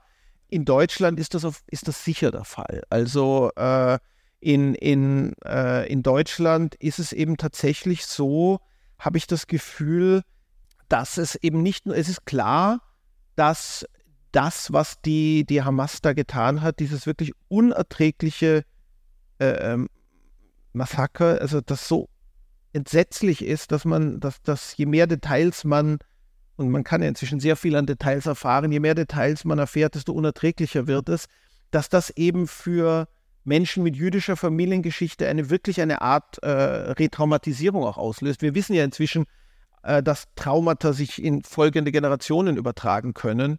Ähm, darüber gibt es eine sehr umfangreiche psychologische äh, Literatur. Und was aber, glaube ich, auch geschieht und was wir auch sehen, ist, dass es eben tatsächlich auch ein Tätertrauma gibt. Das, äh, was eben so faszinierend ist an dieser Nachkriegs-, an dieser frühen Nachkriegszeit, dass man all diese Menschen hat, die wirklich unvorstellbare Grausamkeiten begangen haben und dann nach Hause kommen und ein ganz normales bürgerliches Leben weiterführen. Ähm, und auch dieses Trauma bleibt irgendwo. Das Trauma, Verbrechen begangen zu haben, furchtbare Dinge getan zu haben und dann nicht mehr darüber sprechen zu wollen und das einfach beiseite zu schieben. Und ich habe ein bisschen das Gefühl, dass in Deutschland diese Diskussion in einer Weise auch aufgeheizt und überhitzt ist, weil eben auch dieses Tätertrauma sich in der in nachfolgenden Generationen auswirkt, weil Menschen das Gefühl, also so aufgeregt reagieren, wenn man zum Beispiel sagt, äh, dass natürlich auch Israel sich an, an das internationale Recht halten sollte und müsste, wie sie das in anderen Ländern eben nicht tun. Und, äh, und, und diese extreme Überhitztheit ist, ist, ist aus naheliegenden historischen Gründen in Deutschland eben gegeben und, und in, in, in, zum Beispiel in Amerika nicht in dieser Weise. Also quasi als Überkompensation ähm, ja, ich, der, der Täter, des Tätertraumas. Also ich in gewisser Weise ja. Oder vielleicht ist Überkompensation ein bisschen zu stark gesagt, aber zumindest als innere Reaktion darauf. Also äh, man, man hat dann teilweise in Deutschland das Gefühl, die Leute schreien sich an, auf, also publizistisch, äh, und beschäftigen sich in Wahrheit gar nicht mehr wirklich mit der Realität in, in Israel und in Gaza, sondern damit, was irgendjemand anderer jetzt irgendwo geschrieben hat. Es wird alles zu so einem merkwürdigen aufgeregt papierenden Feuilleton-Debatte. Und das ist also wirklich, ich finde, das ist wirklich das Beste, man hält sich davon fern. Das wollte ich nämlich gerade fragen, weil ich habe sie ja auch als quasi Public Intellectual äh, ja, das habe ich ja nie angestrebt, Public Intellectual. Das heißt. ja, aber das ist, also wenn man, wenn man sich in ihre, äh, also wenn man sich ein bisschen einhört und einliest, dann ist das etwas, was einem sehr bald begegnet. Also dass sie einfach diskursfreudig sind und einer der Autoren sind, die ähm, ja, die sich zu Wort melden oder die halt auch was sagen, wenn man sie, wenn man sie fragt. Deswegen eben meine Frage, weil Sie gemeint haben, aber am besten mischt man sich gar nicht mehr ein. Eben, wie, geht, wie geht sie jetzt mit dieser Situation um? Zieht man sich zurück? Ähm, wartet man, bis sich ein bisschen das alles lichtet? Ähm? Also ich meine, man muss sich ja nicht zurückziehen. Es ist ja kein Rückzug, wenn man keinen großen Leitartikel oder, oder, oder Think Piece oder so Artikel darüber schreibt. Das würde ich jetzt noch nicht Rückzug nennen. Wie viele Angebote haben Sie abgelehnt? Ich habe einige Angebote abgelehnt. Äh, aber es ist gar nicht so wild. Also ich bin ja jetzt mit meinem Buch hier auf Lesereise und, äh, und werde gar nicht so oft dazu gefragt. Und, aber wenn ich gefragt werde, es ist auch nicht so, als ob ich dann sagen würde, darüber spreche ich nicht. Das fände ich jetzt auch ein bisschen äh, neurotisch sozusagen. Sondern, aber, aber, aber ich werde keinen großen Text darüber schreiben, bis auf weiteres zumindest. Wie, wie oft werden Sie gefragt mit der Referenz auf, auf quasi die, die jüdischen Wurzeln in Ihrer Familie? Oft, oft. Das ist wirklich interessant. Also ähm, mehr Bekenntnisdruck oder? Ja, es ist ein Bekenntnisdruck und es wird eben auch automatisch erwartet, dass man dadurch, weil man diese jüdische Familiengeschichte hat, dass man das sehr pro-israelisch, also pro-israelisch jetzt, was die Antwort im die, die militärische Antwort Israels im Gazastreifen angeht, dass man da sehr auf der Seite Israels ist was tatsächlich von einer sozusagen so einer gewissen psychischen Grundverfassung her auch nicht falsch ist. Aber das ist eben das Wesen von, in, so funktioniert ja letztlich Identitätspolitik, dass jeder sich einer gewissen Seite zuordnet und diese Zuordnung bestimmt dann die Antworten. Aber dafür bin ich dann, glaube ich, doch zu sehr Kantianer. Ich habe gerade mit Omri Böhm ein Gesprächsbuch gemacht, das in einem Monat herauskommt über Kant, das ich finde Antworten auf wichtige intellektuelle Fragen dürfen nicht vorgegeben werden durch die eigene Identität, sondern die müssen vorgegeben sein durch Denken. Denken schadet nie. Voraussetzung dafür ist, dass man sich, ähm, dass man sich informiert. Ihre Schriftstellerkollegin Eva Menasse hat zuletzt äh, einen Essay veröffentlicht und auch in vielen Interviews gesagt, dass sie gerade jetzt, also auch mit ihrer Familiengeschichte und diesem Jüdischsein, ähm, die digitalen Kanäle eigentlich komplett abgeschaltet hat mhm. und sich quasi so ein, einen, einen Zirkel an, an Gleichgesinnten aufgebaut hat, mit, äh, um sich quasi safe und sound zu halten in einer Situation wie, wie derzeit. Wie halten Sie das denn? Also wie informieren Sie sich in Zeiten wie diesen? Also ich glaube tatsächlich, dass wir in Zeiten leben, wo die Medien eigentlich extrem gut funktionieren. Also das, was ihnen immer vorgeworfen wird, Legacy Media, ich habe nochmal, ich habe die Trump-Jahre in Amerika erlebt, äh, wo das dann heißt, the Legacy Media, the Mainstream Media und so weiter. Äh, Washington Post und New York Times haben wirklich vorbildlich gut gearbeitet. Es, die, es gab eine Zeit, als Trump Präsident war und die Republikaner beide Häuser des, des, des äh, Parlaments inne hatten wo wirklich in gewisser Weise die Medien die einzige Opposition waren. Opposition in der Hinsicht, dass sie eben wirklich Wahrheit und äh, Vernunft aufrecht gehalten haben. Ich finde tatsächlich, es ist nicht so schwer, sich zu informieren. Die Gefahr ist, dass so viele Leute einfach lieber YouTube-Videos anschauen. Es ist speziell YouTube, da komme ich immer wieder drauf zurück, weil, Gar nicht so sehr TikTok. Das stimmt, das habe ich ja gerade im Falter gelesen, auch sehr überzeugend. Äh, und Sie haben, Sie haben einen Sohn, der ins Alter kommt. Ja, aber der, der, ist mehr bei, der ist mehr bei YouTube. Noch bei YouTube. Der ist bei YouTube okay, ja. na, TikTok kommt, ich weiß es aus Erfahrung. Die, ja, ja, gut, also er ist noch bei YouTube. aber ich finde grundsätzlich, äh, das Problem ist, dass eben Menschen nicht mehr bereit sind, sich zu informieren, dort, wo man das kann. Aber im Grunde leisten nicht alle, natürlich. Es gibt auch ganz, ganz furchtbare Medien und entstellende Lügenmedien. Aber die, die, die ihren Job gut machen, machen ihn wirklich sehr gut. Und ich möchte wirklich auch sagen, dass ich den Falter da dazu zähle. Also ich bin wirklich. Äh, das freut uns. Als jemand, der im Ausland lebt, als jemand, der im Ausland lebt, bin ich wirklich richtig dankbar und begeistert für die Arbeit, die der Falter im, im politischen Bereich, politischen Berichterstattung und Kommentar macht. Aber Sie werden sich jetzt nicht nur im Falter informieren? Nein, ich, nicht, nicht nur im Falter, nein. Also ich tatsächlich, also nein. Also klassische, klassische Medien. Äh, ja. Vermeidung von sozialen, äh, ja. so, sozialen Medien. Ja, also, aber das fiel mir nicht schwer, weil ich war nie, ich war nie aktiv in den sozialen Medien. Ich, hab, ich war nie aktiv auf Twitter, ich war nie, ich hatte nie ein Facebook-Profil ich, ich habe ich hab das immer, ich hatte immer das Gefühl, das würde mich zu viel Zeit wegnehmen, bei Facebook zum Beispiel. Bei Twitter hatte ich das Gefühl, wenn ich anfangen würde, wenn man als Schriftsteller anfängt mit Twitter, dann muss man es wirklich ernst nehmen. Dann muss man es zum Teil seines eigenen Werkes machen. Man muss sich dann wirklich damit beschäftigen, dass das echt Hand und Fuß hat und man nicht einfach so vor sich hin irgendwelche ungereimten Gedanken twittert. Da dachte ich auch, das ist mir zu viel Arbeit. Aber es ist auch, auch vielleicht auch um der geistigen, um der Konzentration und der geistigen Hygiene willen. Also äh, ich, ich, ich musste mir das nie abgewöhnen, weil ich es mir angewöhnt habe. Vielleicht kommen wir zum, zum dritten und, und letzten Teil unseres Gespräches. Ähm, noch einmal zur, also zurück zur Rolle des öffentlichen Intellektuellen. Ähm, ich sage das jetzt einfach mal so, am Vorabend einer möglichen autoritären ja. Wende in Österreich, Stichwort Volkskanzler.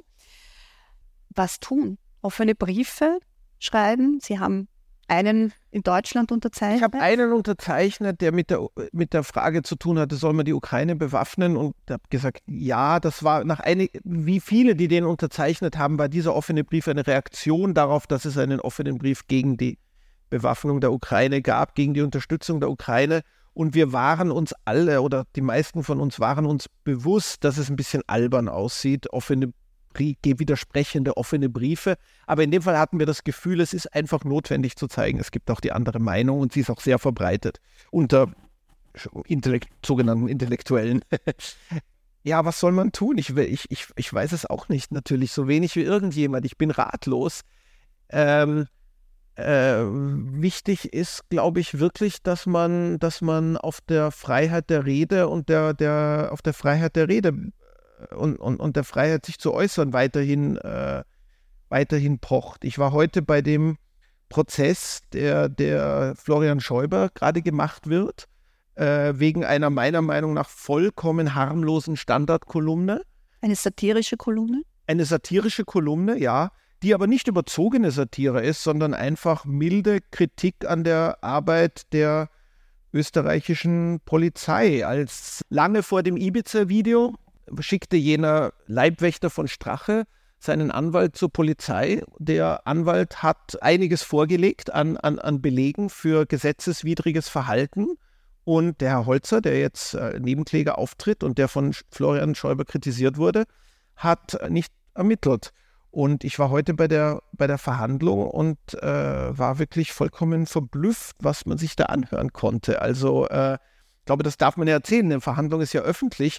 Also die Richterin fragte dann tatsächlich, sagte dann, na, was soll er denn tun? Weil er, es wurde der Name des Drogenhändlers äh, tatsächlich der Polizei übergeben und wo er wohnt. Und sie sagt, sie hob noch satirisch die Hände und sagte, soll er da vielleicht hingehen und sagen, sind Sie der Drogenhändler, der dem Herrn Vizekanzler äh, Drogen verkauft? So als wäre das so eine irre Idee. Und man saß da und dachte sich, ja, so funktioniert Polizeiarbeit. Beim Tatort ist das ja, so, oder? Im Tatort ist das so. Da geht die Polizei dann dahin und sagt, sind Sie der. Aber man merkt plötzlich, und darum erzähle ich das, ich kann mir gut vorstellen, dass es hier zu einem Urteil kommt, also zu, einem, zu einer Verurteilung, zumindest in dieser Instanz. Und man merkt, wie plötzlich sich so Kräfte zusammenschließen, die jetzt schon ziemlich, also sich ziemlich gut darauf geeinigt haben oder darauf verstehen, ja, dass sowas eine absurde Idee ist. Das ist der Vizekanzler, da kann man doch nicht irgendeiner Anzeige nachgehen, so einfach. Und das ist noch vor der Machtübernahme des Volkskanzlers. Also das ist eben auch etwas, was einen dann wirklich erschreckt, wenn man sich mit der Geschichte des Dritten Reiches beschäftigt, wie schnell die Bastionen fallen. Und zwar Götz Ali bringt zum Beispiel ein hochinteressantes Beispiel in seinem Buch Hitlers Volksstaat. Die Nazis haben ja sofort, als sie an die Macht kamen, haben sie den Juden eine Vermögenssteuer auferlegt. 20 Prozent des Vermögens wurden den Juden sofort abgenommen, als Strafe dafür, dass sie Juden waren.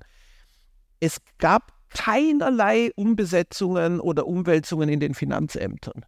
Mit anderen Worten, das gesamte Finanzadministrationssystem hat das sofort gemacht. Es, gab, es hat niemand gekündigt, es hat niemand gesagt, das machen wir nicht, es hat niemand versucht, das wurde einfach angeordnet und wurde gemacht. Und aus, heut, aus Wissen, was nachher passiert ist, sieht das wie ein ganz kleiner Schritt, wie eine kleinere Sache aus. Naja, 20 Prozent, aber es ist natürlich eine riesige Sache. Und es gab überhaupt keinen Widerstand. Und diese Dinge muss man sich einfach vorhalten, dass die Leute schon sehr, sehr bereit sind, sich selber auf Linie einzuordnen, lange bevor es überhaupt gefährlich ist, das nicht zu tun. Und äh, das ist wirklich eine furchtbare Sache. Vielleicht hat es auch so gut funktioniert, weil ja gerade die Nazis perfekt darin waren, Unrecht in Recht zu kleiden. Also es hatte ja alles irgendeinen Paragraphen, genau. äh, den man brav als Beamter dann abarbeiten genau. durfte. Ja, das ist eben, was Hannah Arendt so schön sagt. Der totalitäre Staat ist eben die wirkliche ist eben nicht einfach der, ist eben nicht einfach der autoritäre Staat, obwohl der schlimm genug ist, sondern es ist wirklich der Staat, wo, wo alles umgedreht ist, wo also das Unrecht gekleidet ist in absolute Rechtlichkeit, in den, in den Mantel des, des absoluten Recht, Rechtlichen. Und natürlich umgekehrt, das, was normalerweise Recht wäre, ist einfach ein Rechtsverstoß. Also ähm, davon sind wir noch weit entfernt. Also äh, diese, ungeheure maximale Zugriff, den der, Autor den der, der totalitäre Staat leisten kann, das wird selbst Volkskanzler Kickl nicht so schnell schaffen. Aber der autoritäre Staat und der Verfall demokratischer Normen, das geht ganz schnell. In ähm, der Demokratiewissenschaft äh, gibt es den Begriff der Vetospieler, also quasi Instanzen, die solche autoritären äh, Wenden aufhalten können, weil die kommen eben so schleichend, ja. die kommen ja nicht irgendwie mit äh, Schnürstiefeln und Glatze daher. Eine, äh, ein Vetospieler ist die Justiz. Mhm. Da haben, wir, haben Sie vorher erzählt, da sind Sie ein bisschen unsicher geworden, nachdem Sie bei diesem Prozess waren heute. Mhm. Ein anderer sind sicher die Medien und mhm. da vermute ich einmal die öffentlich-rechtlichen Medien. Ja. Wie, wie sehen Sie da die Situation in Österreich? Da kann ich zu wenig sagen, weil ich ja hier nicht lebe zurzeit. In Österreich gibt es ja tatsächlich diese, also in, in, meiner Jugend war der ORF diese absolute Instanz und, und, und alle sahen jeden Tag die Zeit im Bild und das war sozusagen das gemein, die gemeinschaftliche Information, über die man verfügte. Das ist sicher nicht mehr so, aber es wäre schon so, dass, glaube ich, das, das hat ja auch kurz versucht und wurde dann durch Ibiza äh, unterbrochen in dieser Bemühung. Also, dass es schon sehr darum ging, den ORF auf Linie zu bringen. Etwas, was ich, also ich habe einige sehr gute Freunde in Ungarn, wo das ja wirklich hundertprozentig geschehen ist. Es gibt einen erfreulichen Unterschied, der mir auch noch Hoffnung lässt zwischen Österreich und Ungarn. Österreich hat die gleiche Sprache wie Deutschland. Das heißt, selbst wenn der ORF vollkommen auf Linie gebracht wird und selbst wenn, wie in Ungarn, die Medien gekauft, selbst wenn der Falter von, was ich wirklich nicht hoffe, von irgendwelchen schrecklichen Milliardären gekauft wird und nachher okay, nur noch, jetzt mal aus dem Spiel. Ja. und nachher nur noch Werbung für, für den Volkskanzler oder für Strick äh, für, oder Strickrezepte bringt oder so. Nichts also, gegen Strick. Nein, nein, nicht. Äh, aber selbst wenn das Schlimmste passiert hier, in Ungarn ist wirklich das Problem, dass die Menschen Medien im Ausland nicht verstehen können. Das heißt, sie haben wirklich nicht Zugang zu einer anderen Information, zu anderen Informationsquellen. Das kann hier nicht geschehen, weil tatsächlich äh, nebenan ist dieses große Land mit vielen gut funktionierenden Medien und das ist tatsächlich den Menschen sprachlich zugänglich, auch wenn die Sprache manchmal seltsam klingen mag. Vielleicht auch im Umgekehrten, weil ähm, also ich, ich wüsste jetzt nicht, wie viele zum Beispiel österreichische Journalisten so gut Ungarisch sprechen, dass sie ja, das ja. genau verfolgen können, was dort passiert. Genau. Wohingegen ja, jeder absolut. deutsche Journalist schaut ziemlich genau nach Österreich, Richtig. weil viele glauben ja, dass wir also so ein bisschen das Versuchslabor sind ja. ähm, für, für deutsche Entwicklungen. Ja, richtig. Und im Augenblick für Weltentwicklungen. Also wir haben diese merkwürdige Situation gerade, dass äh, in Österreich gespiegelt das pass passiert, was in Amerika gerade passiert. Man hat, man dachte, man ist den Albtraum losgeworden und plötzlich kommt er in genau zur gleichen Zeit in noch viel schrecklicherer Weise zurück. Also man hat Trump als Wiedergänger seiner selbst sozusagen, der eine gute Chance hat, die Wahl zu gewinnen und man hat Strache nur in einer hundertmal schlimmeren Version, als Kickel meine ich, der plötzlich auf die absurdeste Art tatsächlich die Wahl gewinnen könnte. Also es ist eine ganz merkwürdige Spiegelung, dass Österreich und Amerika im Kleinen und im ganz Großen gerade in so einer vergleichbaren Situation sind. Wir sind ja fast gleich alt und insofern sind wir, nachdem wir auch beide in Österreich aufgewachsen sind, ähm, so ein bisschen Kinder der großen Koalition auch noch. Mhm. Ist die vielleicht eine Antwort auf diese Herausforderung? Oder hören Sie auch zu denen, die sagen, ma bitte, alles nur nicht das, nur nicht zurück in die Zeiten der großen Koalition? Nein, das würde ich natürlich nicht sagen. Ich würde sagen, alles nur nicht das, muss man sagen, bei der, bei der Machtergreifung dieser, dieses absolut Entsetzlichen, dass äh, Kickels FPÖ ist. Also äh, alles, was das verhindert, hat seine Berechtigung und Richtigkeit. Und wenn das die große Koalition wäre, dann ist das richtig. Jetzt beamen wir uns auch nochmal zurück in die 80er Jahre, in die späten. Ähm, also Waldheim haben wir schon quasi angetippt. Äh, damals gab es ja auch einen, den Republikanischen Club, einen Zusammenschluss von kritischen Intellektuellen. Es gab das Lichtermeer 1993. Also da war ziemlich viel los, mhm. dieses andere Österreich von intellektuellen äh, Künstlerinnen, Künstlern getragen. Wo ist denn das heute? Nochmal, ich habe gesehen, was in Amerika geschehen ist, als Trump gewonnen hat und Präsident wurde. Ich war auch dabei in Washington bei dem, bei dem Women's March, wo wirklich Hunderttausende, der hieß Women's March, aber es waren sehr viele Männer dabei, die am, am, an, se, an seinem ersten Tag als Präsident vor dem Weißen Haus standen, wirklich Hunderttausende. Es war unglaubliche Demonstration einer Gegnerschaft zu diesem beginnenden Regime. Es haben sich dann schon sehr starke Kräfte gesammelt, eben auch in der Kultur. Es gab dann plötzlich Fernsehserien, kann das jedem empfehlen, richtigen Mainstream-Fernsehen, wie The Good Fight, wo wirklich äh, in so einer Anwaltsserie, wo es eigentlich immer um Trump ging und um die Republikaner und um die Leute, die was gegen sie zu unternehmen versuchen.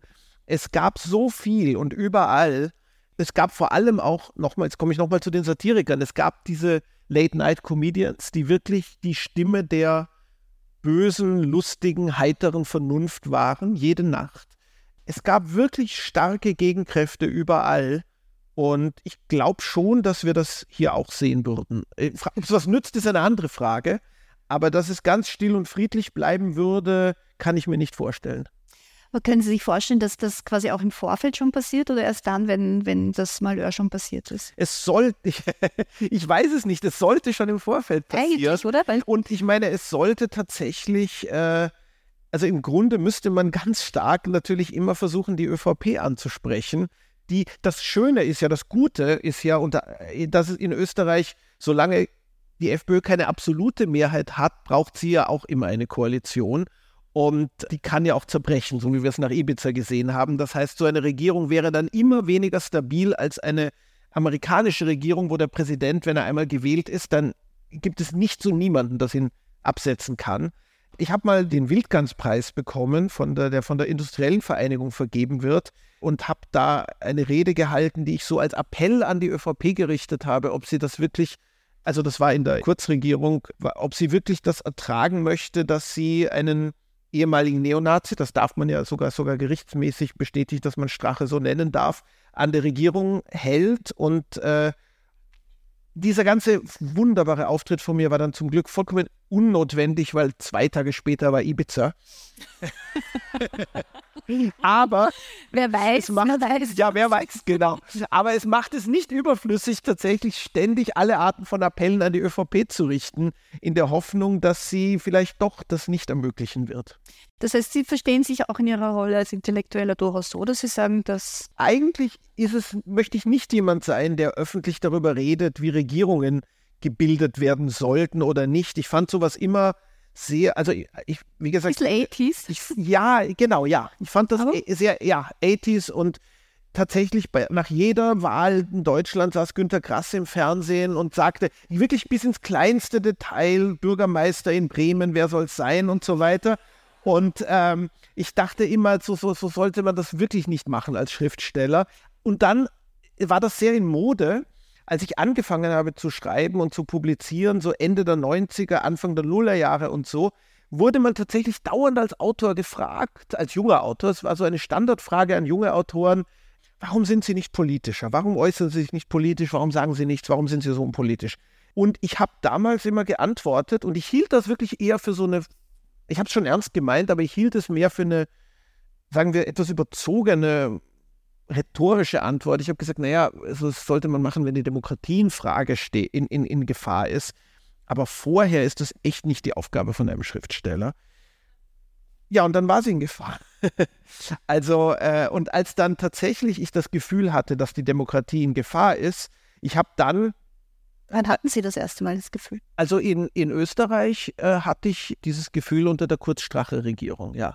Hatte ich. Und dann war es auch tatsächlich so, ich habe dann eine Rede gehalten, weil ich eingeladen war, wurde, die, die Bruckner-Festspiele zu eröffnen in Linz und habe dann sehr klar was zu der politischen Situation gesagt und habe das dann eben auch begründet damit, dass ich gesagt habe, man kann jetzt nicht so tun, als wäre nichts. Und solange die Lage so ist, muss man darüber reden. Und dann hatte ich das gesagt. Und das heißt, jedes Mal, wenn ich dann in Österreich eingeladen war und die Lage sich nicht verändert hatte, hatte ich ja gesagt, ich muss drüber reden und dann habe ich es gemacht. Aber ich, ich denke immer noch, dass es die Aufgabe nicht notwendigerweise von Schriftstellern ist, sich politisch zu äußern. Aber es ist eben schon auch wiederum so, wenn man das Glück hat, dass sich Leute für das interessieren, was man denkt, ist ja nicht selbstverständlich, dann und man wird gefragt und man wird gefragt zu den Dingen, die einem wirklich wichtig vorkommen, dann sollte man auch nicht verweigern zu sagen, was man sich denkt. Das ist jetzt schon quasi fast meine Abschlussfrage. Die zweite Frage, die Ihnen wahrscheinlich in Deutschland oft gestellt wird, ähm, da ist man ja dann gerne in der Rolle des Österreich-Erklärers als, als Intellektueller. Ähm, wie beantworten Sie die? Also diese große Frage, warum ist es in Österreich so, wie es ist? Warum habt ihr diese FPÖ und warum ist die so stark und warum kommt sie da irgendwie nicht raus aus dieser Dauerschleife? Das hat mich tatsächlich sehr lange keiner gefragt. Wirklich? Wirklich. Und ich bin auch ganz froh drüber, weil ich hätte keine Antwort. Es wundert mich auch. Trotz hätte, Ihres Romans? Ja, trotz des, also ich meine, äh, ich, im, im Grunde kann man die Antwort nur eins weiterschieben, aber dann kommt man zu einem anderen Rätsel, nämlich ich, man kommt dann darauf zu, zu sagen, dass in Österreich eben die Ausländerfeindlichkeit und die Feindschaft gegen Intellektualität und Weltläufigkeit und moderne und urbanes Leben eben doch noch so viel größer ist dass es völlig egal ist, wer sie vertritt. Es kann sogar jemand sein wie Kickel, er wird, im, er wird immer gewinnen. Er wird immer diese, diese großen Erfolg haben. Aber dann könnte man sofort sagen, warum ist das gerade in Österreich so viel schlimmer? Ich, es gibt vielleicht ein komisches Nord-Süd-Gefälle. Wahrscheinlich ist Österreich nicht viel schlimmer als Bayern. Äh, es ist aber deutlich schlimmer als Bremen, um es nochmal zu erwähnen. Aber dann kann man sagen, warum gibt es dieses seltsame Nord-Süd-Gefälle? Und da bin ich auch überfragt. Da muss, also gibt sicher großartige Erklärungen dazu, aber die habe ich jetzt auch nicht zu bieten. aber es ist schon Berlin oder haben Sie Sehnsucht nach Wien? Ich finde, Wien ist eine fantastische Stadt, um auf Besuch zu sein. Äh, äh, ich, äh, ich, ich, ich, ich weiß noch, als, als nach langer Abwesenheit in Amerika, als Gerhard Bronner wieder in Wien aufgetreten ist, ich erinnere, ich erinnere mich noch gut daran, weil er hat dieses Lied nie anderswo gesungen, aber er hat einmal als erstes Auftrittslied in Wien hat er so ein Lied gesungen, wo immer der Refrain war, ich bin wieder daheim, wieder daheim mit so einer schönen, ähm, mit so einer wirklich so schönen, breiten, äh, freundlichen Musik. Ich bin wieder daheim und dann wechselte die Tonart und er sang zu Besuch. Also das hat er, es ist, ein, ist wirklich eine wunderbare Stadt, um daheim auf Besuch zu sein. Danke. Gerne.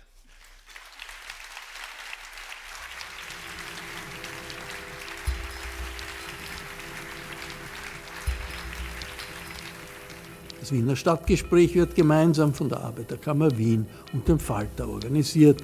Es fand am 12. Dezember 2023 statt. Wir bedanken uns sehr herzlich für die Zusammenarbeit. Ich verabschiede mich von allen, die uns auf UKW hören, im Freirad Tirol und auf Radio Agora in Kärnten. Aktuelles aus der Welt von Kultur und Politik lesen Sie jede Woche im Falter. Daher empfehle ich ein Abonnement des Falter. Auch Geschenksabos für Weihnachten sind eine gute Idee. Alle Informationen gibt es im Internet unter der Adresse abo.falter.at. Ursula Winterauer hat die Signation gestaltet, Philipp Dietrich und Miriam Hübel betreuen die Audiotechnik im Falter.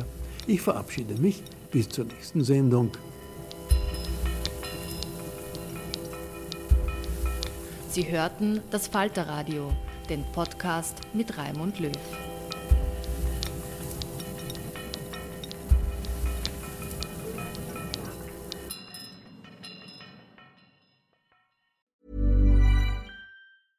Even when we're on a budget, we still deserve nice things. Quince is a place to scoop up stunning high-end goods for 50 to 80% less than similar brands. They have buttery soft cashmere sweaters starting at $50, luxurious Italian leather bags, and so much more. Plus, Quince only works with factories that use safe, ethical, and responsible manufacturing. Get the high-end goods you'll love without the high price tag with Quince. Go to quince.com/style for free shipping and 365-day returns.